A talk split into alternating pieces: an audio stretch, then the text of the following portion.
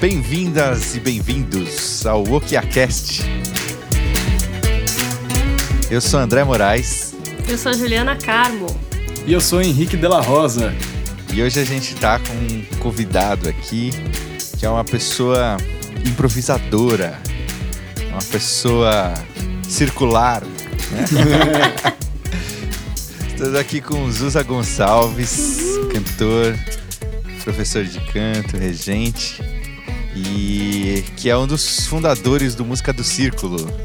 Música do Círculo é um projeto de São Paulo que realiza encontros de música improvisada, música corporal, cantando, per percutindo o corpo. E eles fazem uns encontros muito loucos em que eles juntam tipo, 100 pessoas numa praça ao ar livre que nunca se conheceram, que vão para cantar e tocar juntos sem ter um repertório ensaiado, sem saber o que vai rolar, totalmente abertos a uma experiência totalmente imprevisível que nem ele sabe se vai dar certo no final. E ele todo mês encara essa parada aí, né?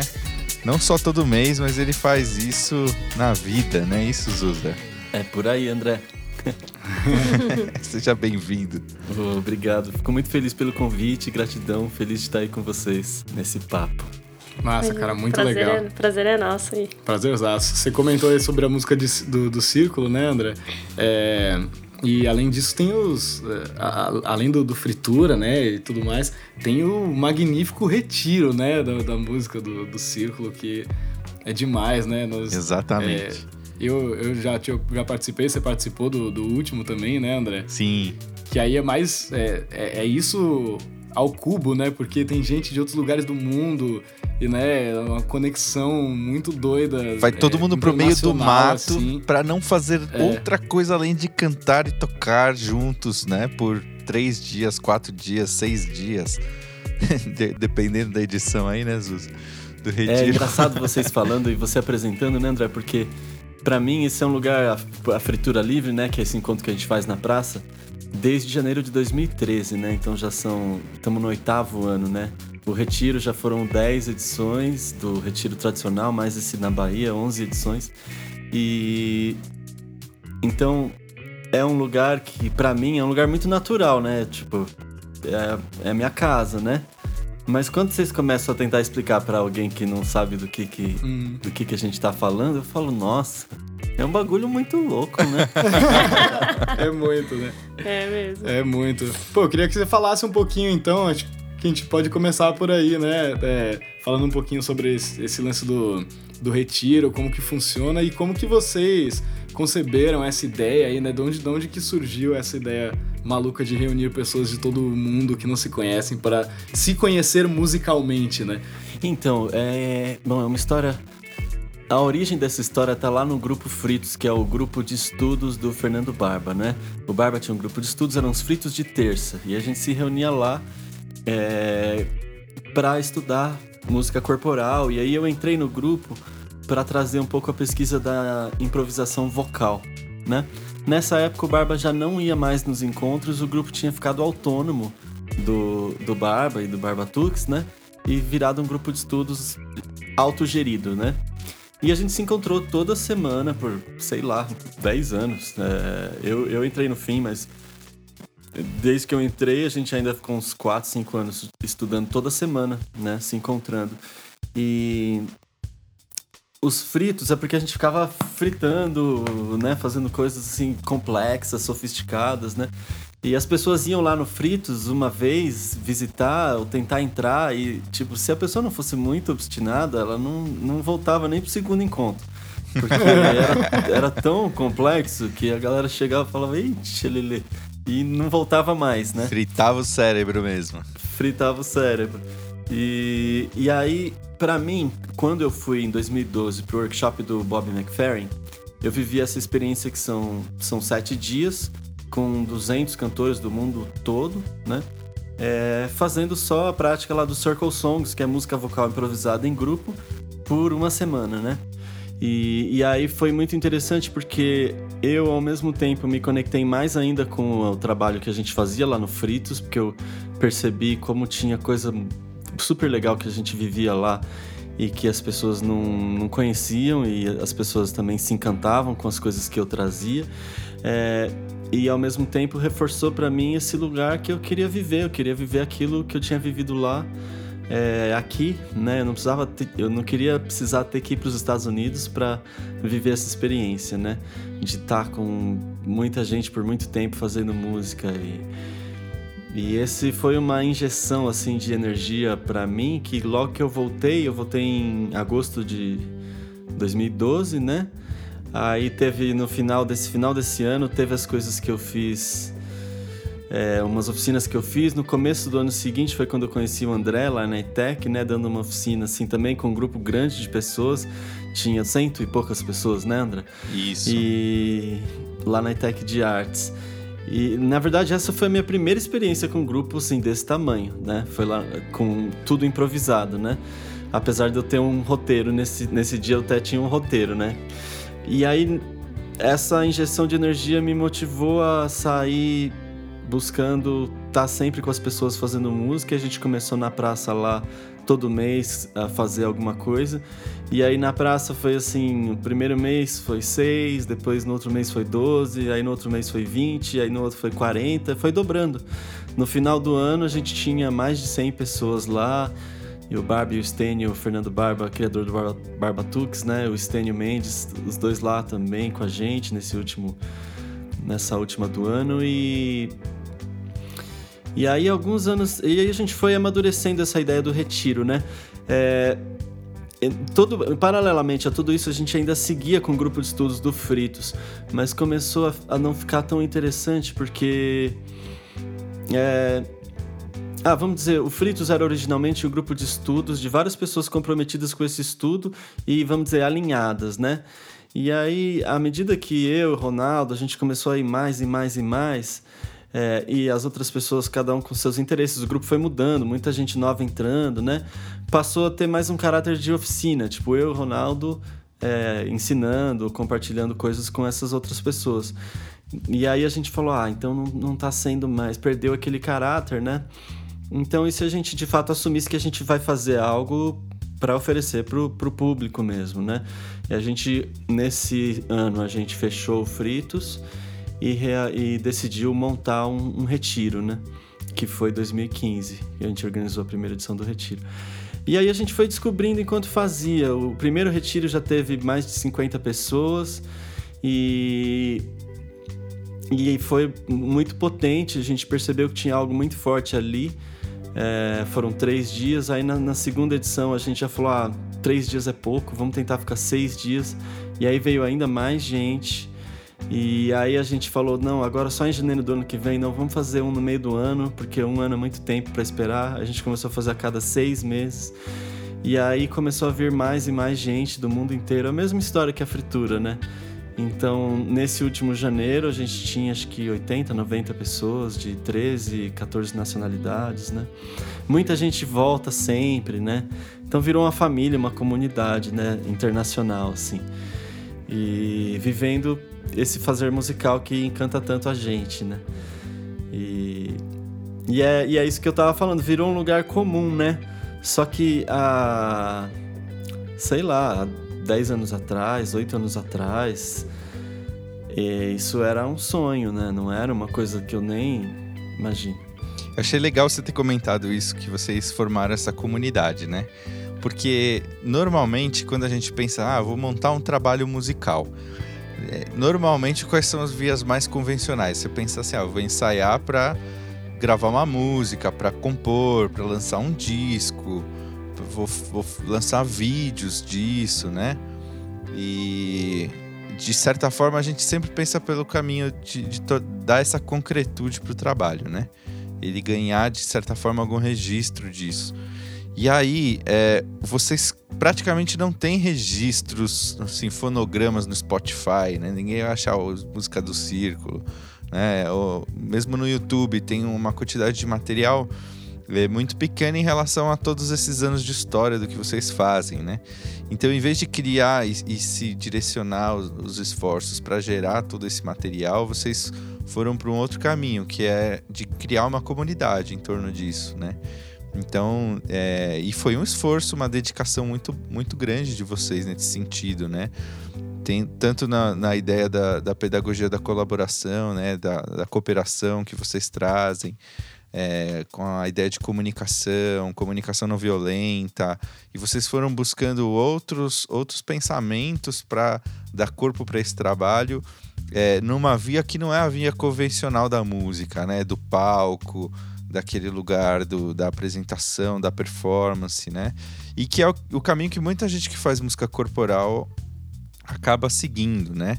Então, que é legal pra caramba, né? Ir pra, essa área da performance e tal. E aí, quando vocês foram, não só pela improvisação, teat é, improvisação musical, mas pela via dessa, desse pensamento de formar uma comunidade, vocês também fugiram dessa, dessa via convencional da música, né? E hoje, se a gente perguntar assim, ah, qual, o, o que a música do Círculo tem, né? Ela tem mais essa comunidade que abraça e fortalece é, essa ação do que um produto é, no mercado, né? Vamos dizer assim, né? Isso foi pensado, assim, vocês falaram assim, não, nós não vamos por esse caminho, nós vamos por aqui. Não, é, isso é muito interessante, né, André? Muito interessante porque diz algo sobre o jeito que a gente entende, o jeito que a gente vive, o jeito que a gente faz música, né? É, para mim, eu entendo que música é uma prática essencial da, da condição humana, da existência humana, né? E é, é muito mais do que uma forma de arte, é muito mais do que uma forma de entretenimento. É algo que é da natureza humana. É, então, por, é a mesma coisa que, sei lá, o esporte, é, né? Tipo, o que, que é o, o, o esporte no sentido de do jogo de, de rua, da brincadeira, de, do pega-pega até o futebol, o campeonato brasileiro, né? É, isso tem, é a mesma coisa, né? Em níveis diferentes, de jeitos diferentes. É uma coisa que tá na vida de todo mundo, tá presente em todo mundo. A música é a mesma coisa, né? É, vai desde o da, do parabéns a você, né, até o mega show.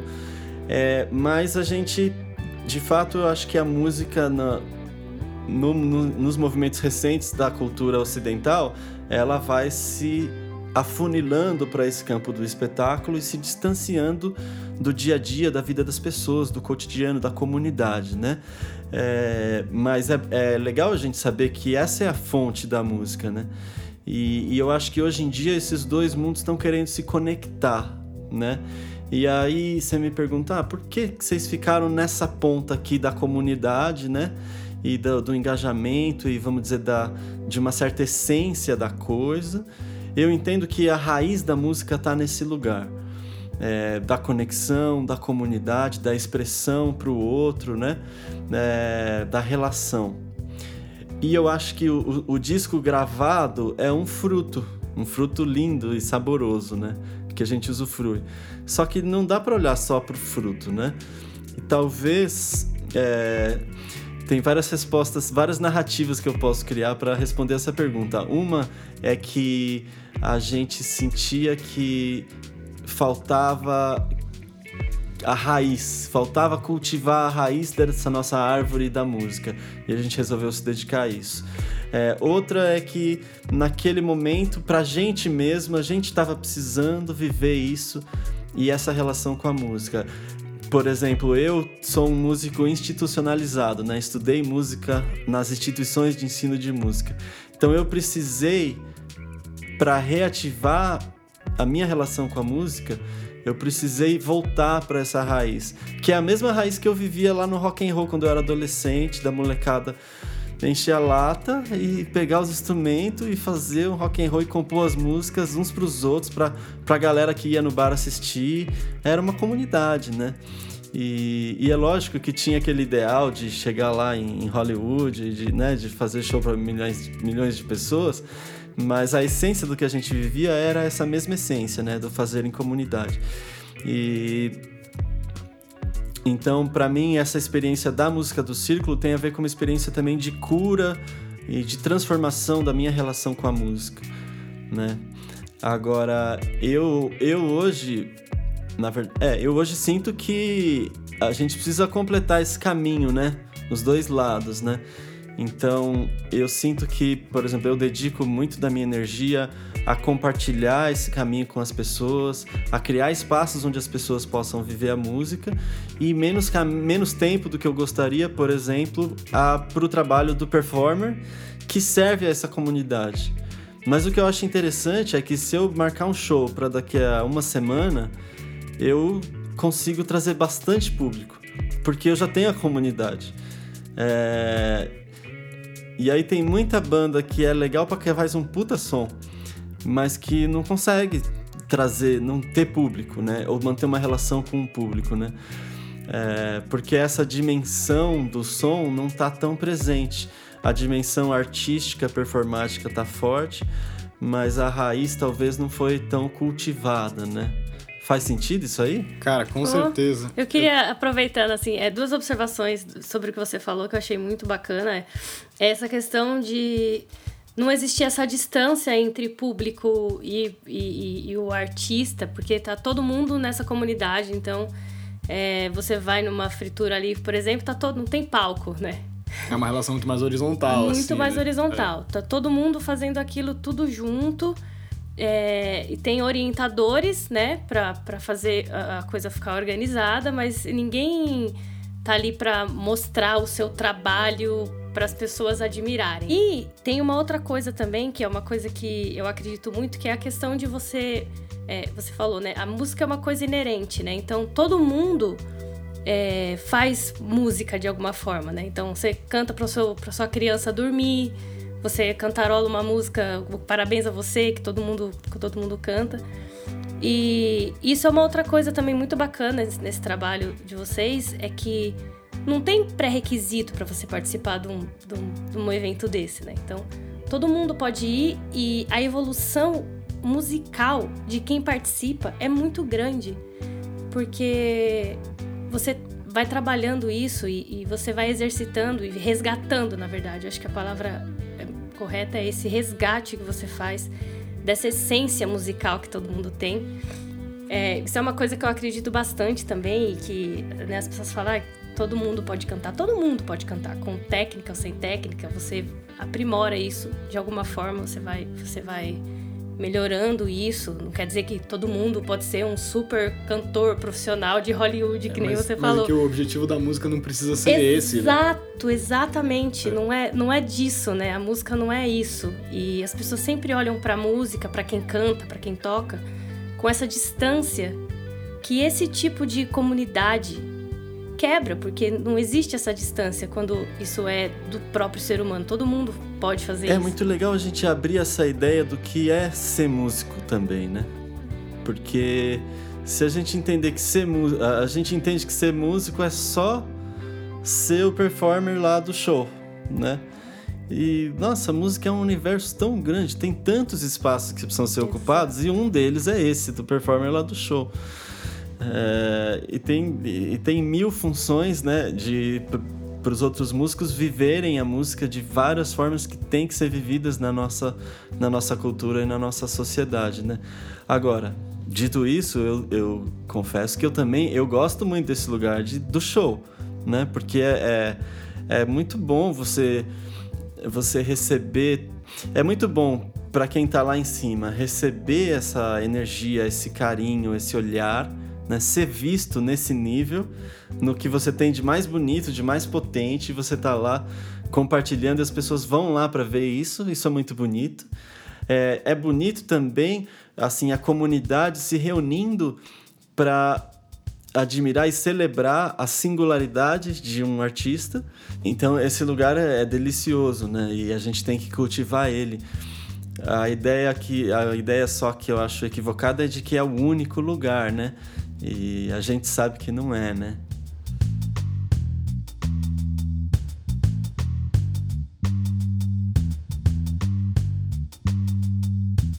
o David Byrne, do, do, Talking Heads, né? Mas, enfim, que tem um monte de outros trabalhos. Ele é um puta pesquisador, um cara muito legal. Ele tem aquele livro Como Funciona a Música, um livro, cara, demais, assim. Que ele fala sobre uma série de assuntos, cada capítulo ele fala sobre uma coisa. Em um dos capítulos ele fala sobre tecnologia e a música, né? Tecnologia analógica, tecnologia digital, a relação dela com a música. E, e como a gente esquece, né? que a, o fonograma é tão recente. Né? A música existe desde sempre, desde a, né, da, da pré-história, né? A galera já fazia música em algum nível. E a gente pensa sempre em termos do fonograma e do espetáculo, quando isso é, é uma indústria criada há tão pouco tempo. E é, só que a gente inverteu essa relação muito rápido, muito rápido, é muito doido assim, né?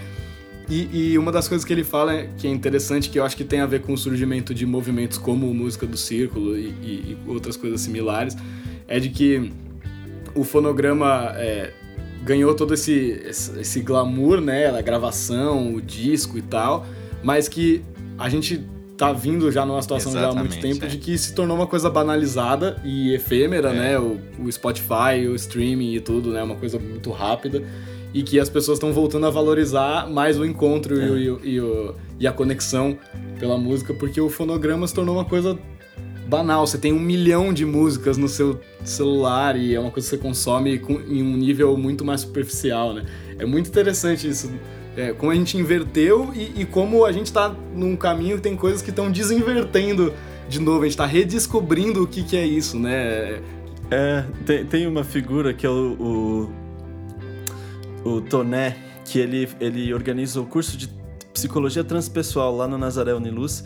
E aí tem um módulo que é sobre é, música e, e transformação. Não lembro bem o, módulo, o nome do módulo, mas eu sei que eu, eu fui convidado para dar esse módulo. E ele tava meio, a gente tava se conhecendo, ele tava me contando.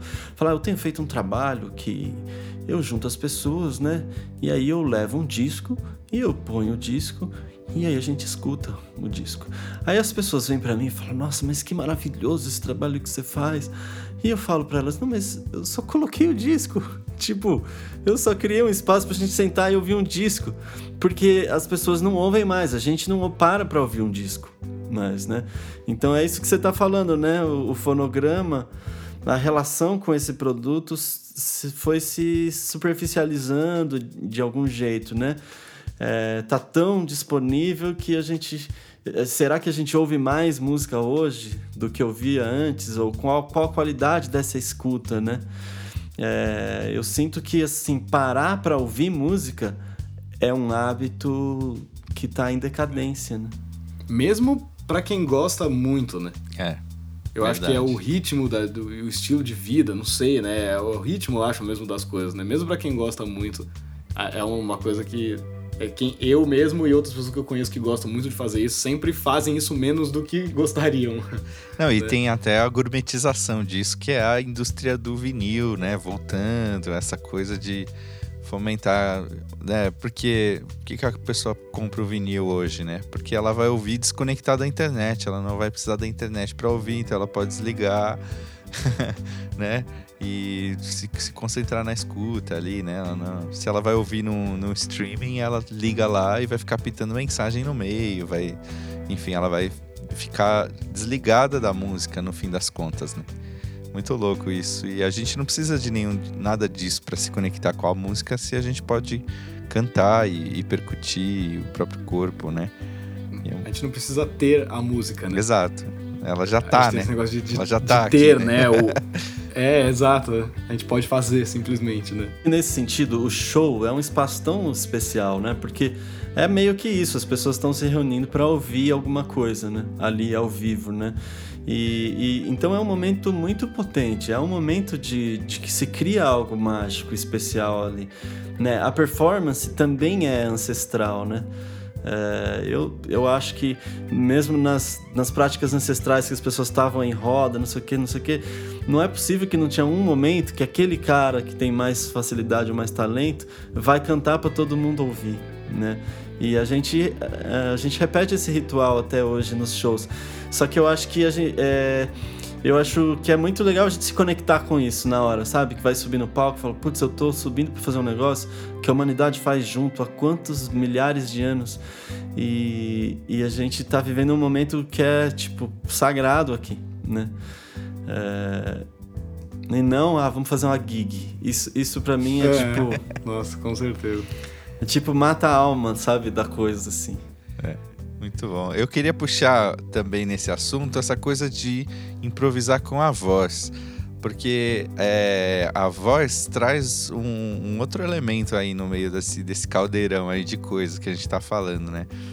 Porque você pedir para as pessoas, né, principalmente quem não tem uma, uma, um costume, uma tranquilidade com, com a, a, é, a música, um, ou está muito acostumado com essa, essa música pronta, mecânica, não, não tem esse lugar de, de realizar a música é, você pedir para ele bater uma palma, para ele bater o pé no chão, é, uma, é um lugar um pouco mais confortável. Ainda assim, é uma barreira para muita gente. Mas você pedir para a pessoa cantar uma melodia, é uma exposição maior, né? A voz da gente mostra muita coisa sobre, sobre quem nós somos, né? É, mostra o nosso temperamento, a nossa personalidade, mostra. Enfim, o timbre da nossa voz é parte da nossa identidade, né? Então, é, quando você pede para a pessoa colocar a voz dela, né? Eu sinto que existe uma barreira aí. E eu vejo isso que, que demorou muito para alguns grupos de, de, de, música corporal de trazerem a voz para esse lugar também, né? Então a gente ouvia Barbatuques no começo, eles já, já usavam a voz já, né? Desde o começo. Mas você pega Stomp, outros grupos que foram explorando essa, esse corpo, essa improvisação é, a voz me parece que foi chegando depois, assim, pode ser só uma impressão minha, mas tem essa, é, esse lugar.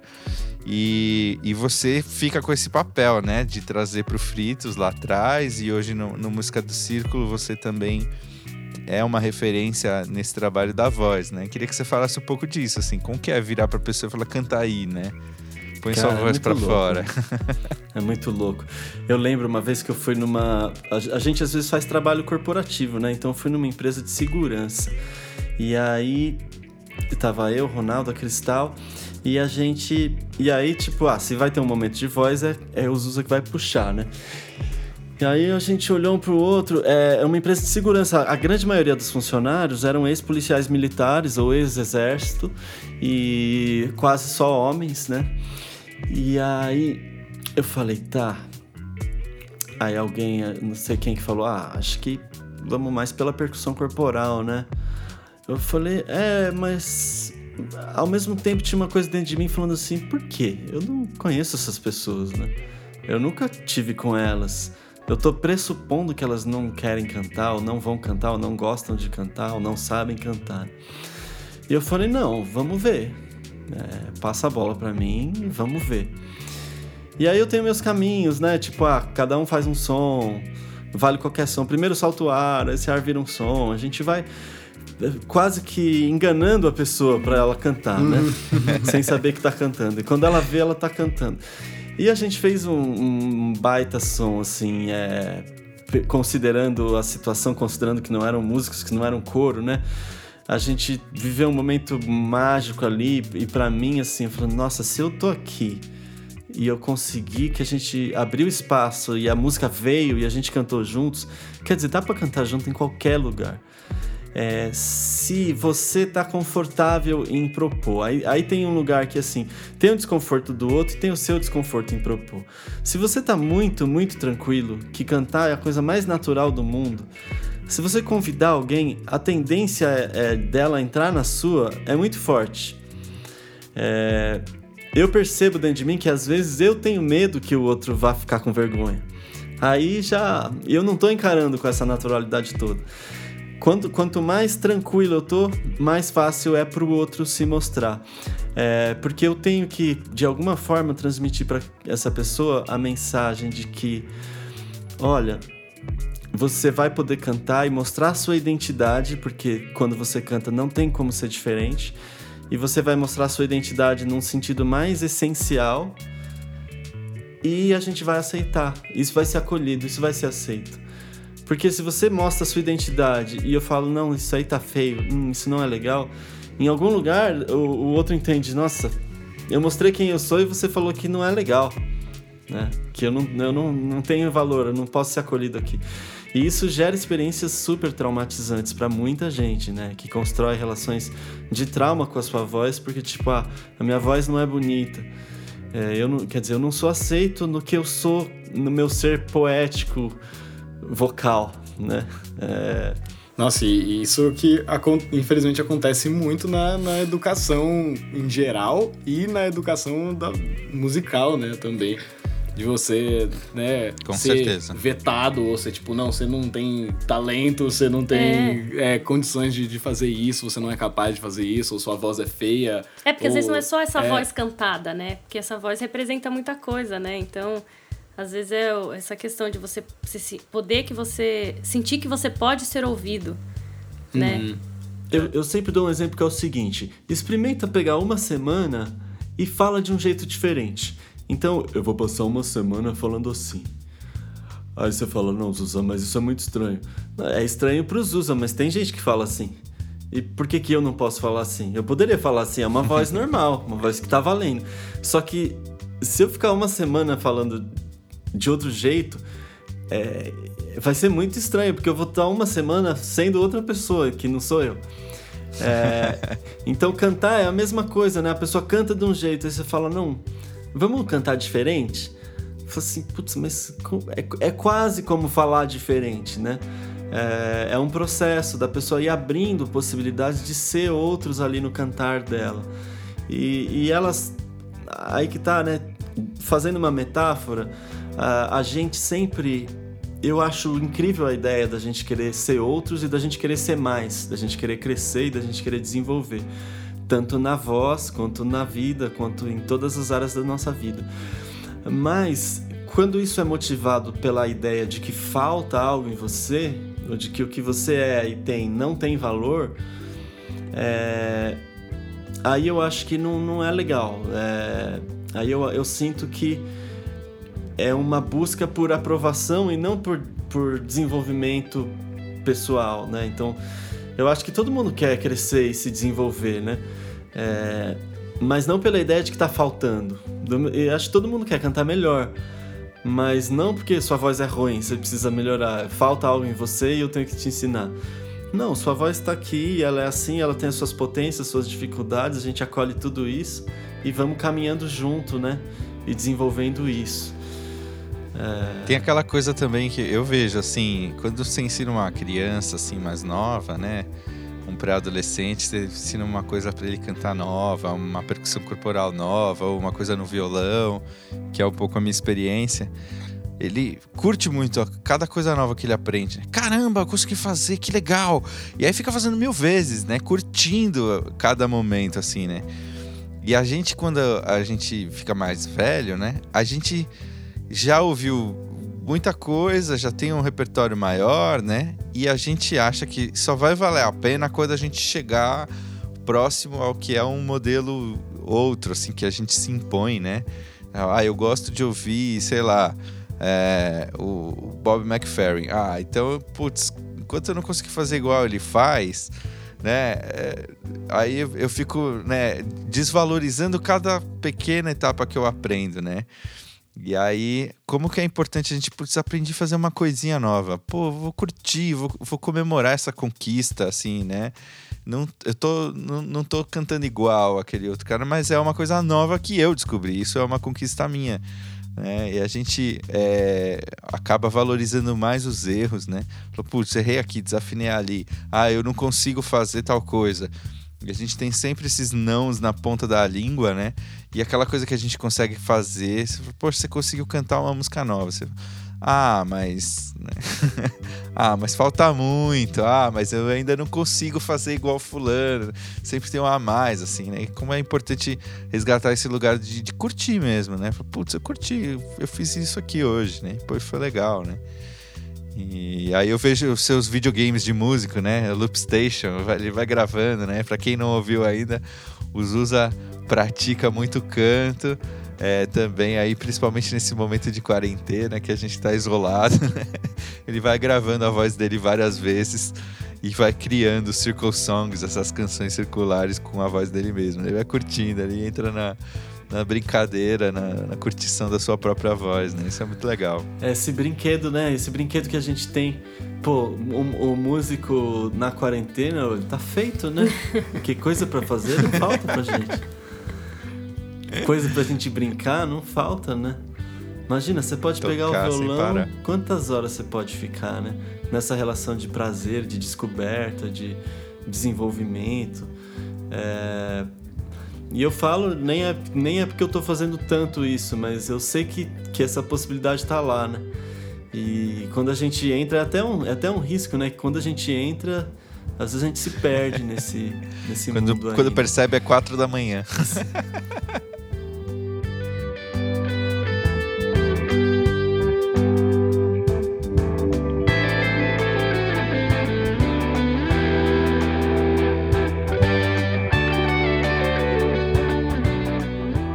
aí, galera, estão curtindo o papo com o Zusa Gonçalves? Então fiquem ligados que no próximo episódio a gente chega com a segunda parte dessa conversa para encerrar com chave de ouro a primeira temporada do OkiaCast. Até lá!